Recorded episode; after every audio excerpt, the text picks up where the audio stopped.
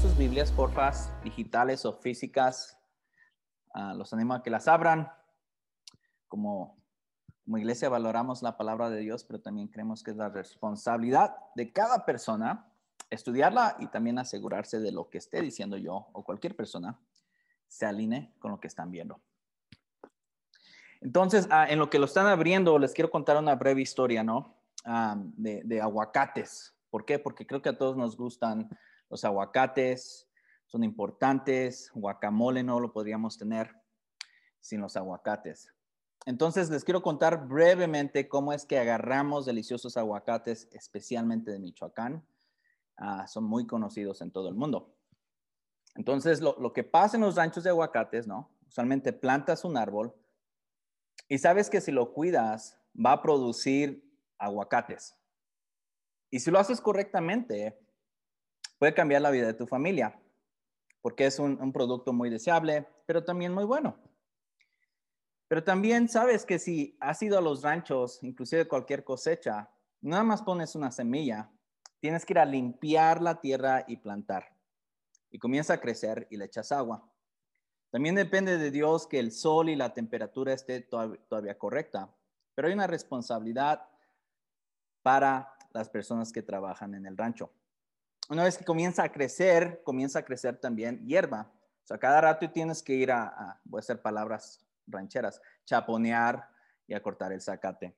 ¿Por qué? Porque estas cosas, si las dejas que crezcan, comienzan a robarle el futuro a la planta que tú quieras. Entonces, hay una expectativa que si quieres el producto final, si quieres esos aguacates, tienes que echarle ganas de cierta manera. Dependes de Dios, pero también hay una responsabilidad de tu parte.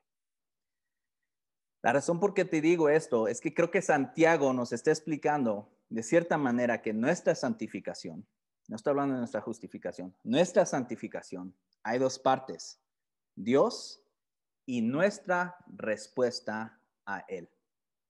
Entonces quiero que tengas eso en mente porque la semana pasada brevemente lo tocamos, pero hay una expectativa como el pueblo de Dios para nosotros, como su iglesia, de que respondemos de ciertas maneras, pero también tenemos que responder de una manera correcta.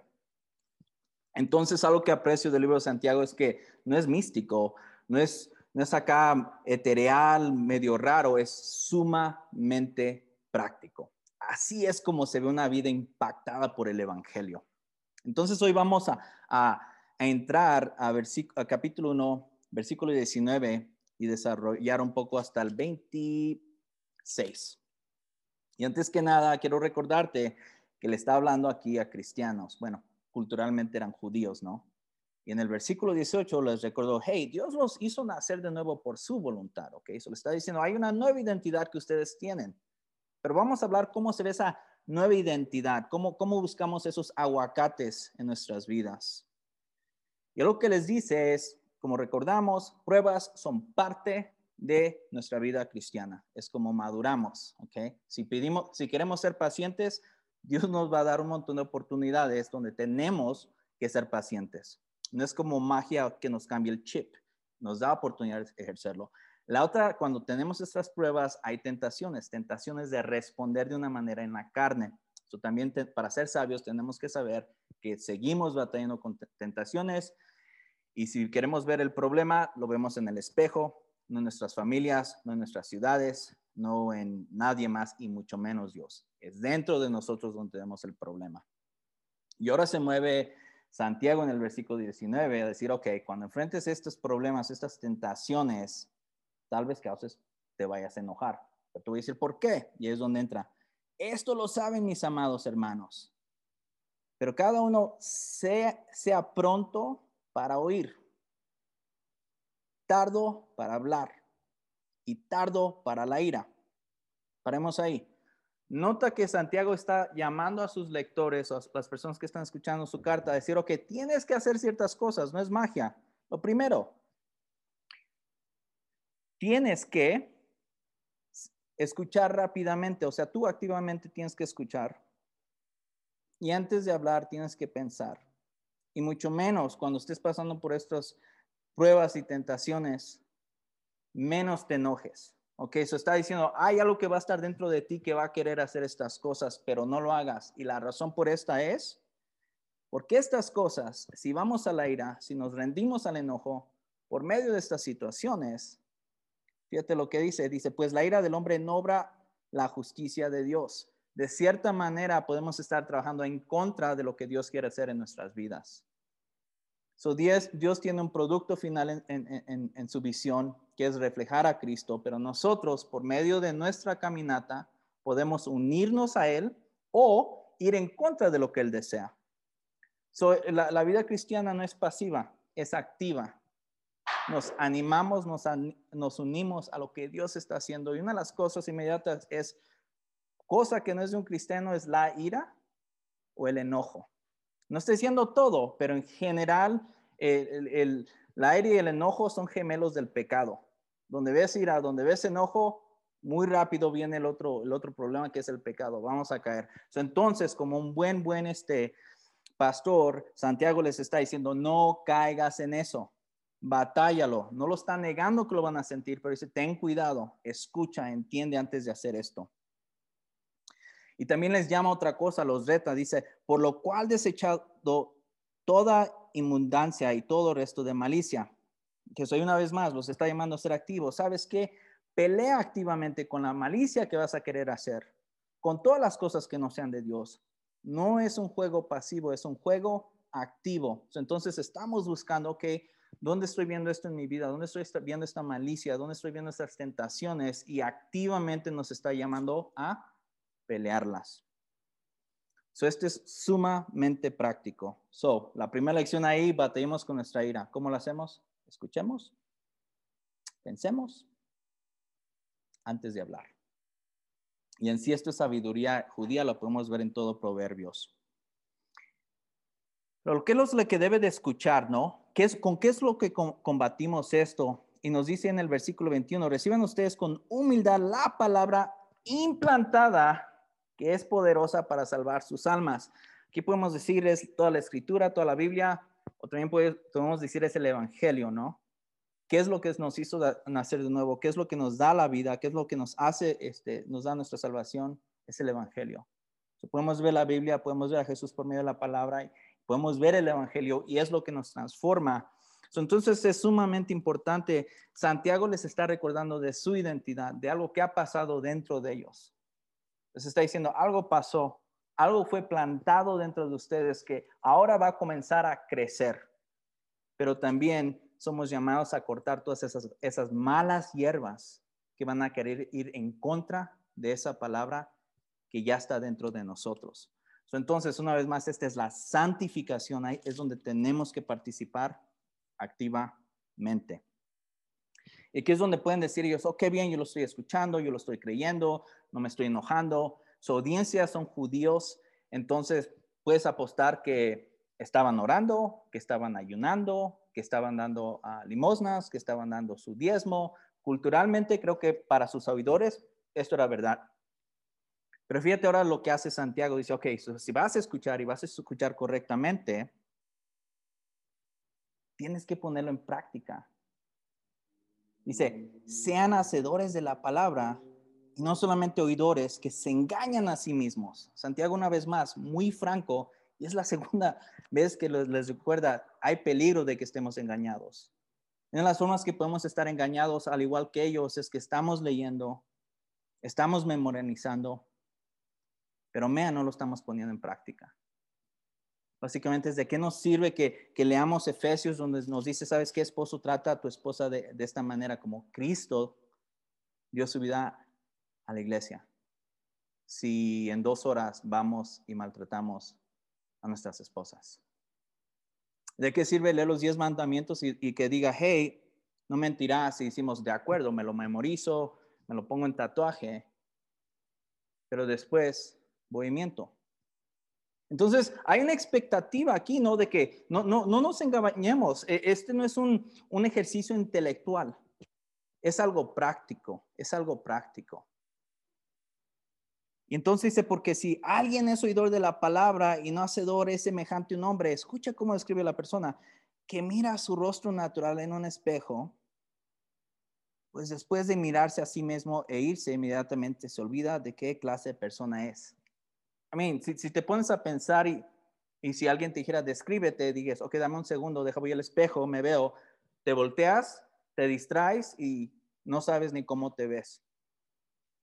Santiago básicamente está diciendo, mira, tienes una identidad dentro de ti. Y cuando lees la palabra puedes verla reflejada. Pero si no la pones en práctica, ni siquiera sabes lo que eres dentro de ti. No tienes, no tienes una oportunidad de experimentar esa identidad que Dios, que Dios ha plantado dentro de ti. No es la primera vez, ¿no? Este, vemos, ¿dónde fue la primera vez que escuchamos esto? Adán y Eva, ¿no? No hagan esto. Listo. Tal vez se lo memorizaron, lo escribieron, lo repitieron, estudiaron, vieron la palabra en el original. Pero cuando vino el enemigo, ¿qué es lo que pusieron en práctica? Fueron en contra de la palabra de Dios. También lo vemos esto, ¿no? Con, el, con Israel, donde Dios les da sus mandamientos. Básicamente la ley, ¿no? Es como un buen padre diciendo, esto es lo que deseo para ti, para que tengas una buena vida. Y lo que vemos en el Antiguo Testamento es después, lo hacen superficial, se lo memorizan. Y cuando Dios envía a sus profetas, les dicen, vean, el problema es que te digo que cuides a los huérfanos y a las viudas, es un mandamiento y no lo estás haciendo. Digo cómo trates a los foráneos, pero no lo haces. Entonces, el pueblo de Dios, desde la creación, hemos batallado con este problema. Y lo vemos aquí en el Nuevo Testamento también, donde Santiago dice, porfas, póngalo en práctica, póngalo en práctica. Versículo 24, vamos a ver cómo se ve eso poniéndolo en práctica, porque antes de ponerlo en práctica tenemos que, entender cómo llegamos ahí. Dice, pues después de mirarse se olvida, ¿no? Versículo 25, pero el que mira atentamente a la ley perfecta, la ley de libertad y permanece en ella, no habiéndose vuelto un oidor olvidadizo, sino un hacedor eficaz. Este será bienaventurado en lo que hace. El ejemplo de la persona que, simplemente lo está viendo al espejo sin meditar es como, oh, creo que así es como me veo y me olvido. Lo que Santiago está haciendo es, lo que Dios siempre nos está haciendo es, medita en la palabra, profundiza en ella, ¿no? Salmo 1. Benito es el hombre que, que este, profundiza en la palabra, porque de ahí lo que hacemos es bendecidos, o si quieres ser bendecido, lee la palabra, medita en ella y ponla en práctica. Por ejemplo, digamos que quieres un, que, alguien te, que agarres una promoción en el trabajo, ¿no? Y comienzas a orar y comienzas a ayunar y hacer todas estas cosas. Pero no estás trabajando correctamente. No estás trabajando como la Biblia nos llama, ¿no? De reflejar a Cristo, de trabajar como si estuviéramos trabajando por Cristo. Entonces no deberíamos esperar que haya una bendición o que nos vaya bien si también nosotros no estamos poniendo en práctica lo que Dios quiere. Si tengo problemas en mi matrimonio, no estoy tratando bien a mi esposa, no pongo tiempo bien con ella, no la escucho, pero después me voy a orar y ayunar y le digo, Dios, arregla mi matrimonio, pero no estoy poniendo en práctica cómo amarla, como Dios me llama, hay una incongruencia, ¿ok? So, Santiago es práctico. Leamos, meditemos, pongámoslos en, en este, práctica y de ahí veremos una bendición. Podemos ver lo que Dios desea en nuestras vidas. Simplemente como iglesia, rápidamente un paréntesis ahí, por, eso nos enfocamos tanto en, cómo podemos vivir vida en vida, cómo podemos disipularnos unos a otros, porque esto es un juego en comunidad, nos necesitamos unos a otros. Y claro, valoramos la palabra, el estudio de la palabra, pero lo que podría ser peligroso es no crear espacios y animarnos a ponerlas en práctica. Es como si comiera yo un montón de proteína todos los días, este tocino, ah, chicharrón y eso porque voy a ir a hacer ejercicio y no lo hago.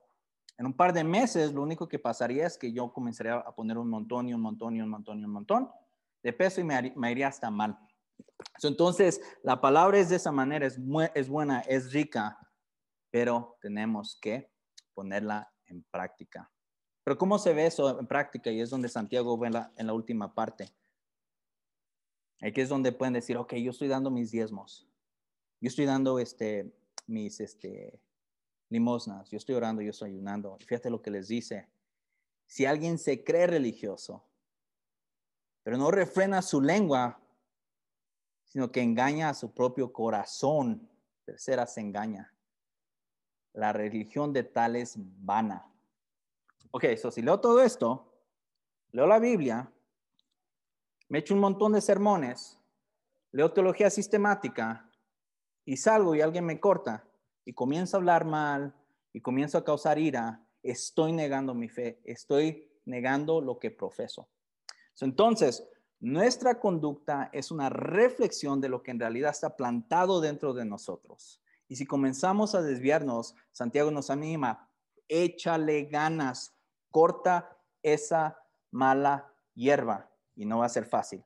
Pero todo esto, por medio de pruebas, comenzamos a madurar y a reflejar a Cristo más. Entonces, ah, peleemos contra la ira, peleemos contra el enojo, no nos engañemos, pongamos en práctico, pensemos antes de hablar, dominemos en lo más posible la lengua, porque nos podemos engañar a nosotros mismos.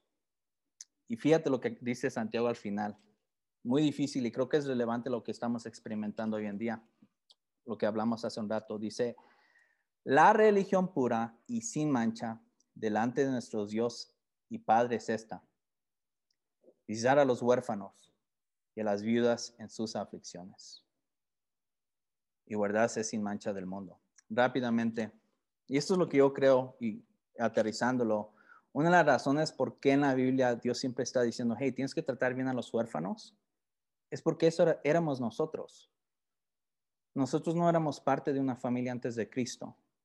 No pertenecíamos a su pueblo. Entonces, Él nos adopta, paga con el precio más caro jamás que se haya pagado, y es Cristo. Dice, ok, so si has entendido tu nueva identidad, lo vas a reflejar en cómo tratas a los niños que no tienen padres. Es una expectativa. Las viudas, en ese contexto, si, si eras viuda, I no tenías nada de, de, asistencia social, no tenía, estaba, eres una persona muy, muy vulnerable. Entonces las viudas son, personas que los sistemas ni nada trabaja para ellas y Santiago dice, man, si, en realidad has entendido la palabra que está dentro de ti, si, si quieres mostrar tu religión, muéstralo por cómo tratas a huérfanos y especialmente a las mujeres que tienen necesidad y no tienen a dónde correr. ¿Por qué? Porque esa era nuestra situación. Nosotros éramos esas viudas, nosotros éramos esos huérfanos antes de Cristo. Entonces lo que nos está llamando a Dios es, por medio de Santiago, si lo entienden, lo van a hacer. Y finalmente dice, y guardarse sin mancha del mundo. Algunas iglesias lo han tomado como al extremo a moralismo, ¿ok? ¿Qué hace el mundo? Toman Pepsi, entonces yo voy a tomar Coca. Este, manejan, no sé, andan en burros o yo voy a andar en caballo. Es moralismo. Lo que está hablando aquí Santiago es like, no, es los sistemas que están en contra de, inclusive nuestros pensamientos que van en contra de la palabra de Dios. Las cosas que producen envidia, enojo, egoísmo, eso, eso es lo que tenemos que estar este, guardándonos de. No es el moralismo, es la manera de pensar y podemos ver, ok, se alinea esto con la revelación de Dios, con lo que Dios desea, entonces participo o si no, no. no estamos hablando de moralismo aquí, estamos hablando de la revelación de Dios de lo que Él desea y podemos unirnos a cualquier cosa que lo refleje.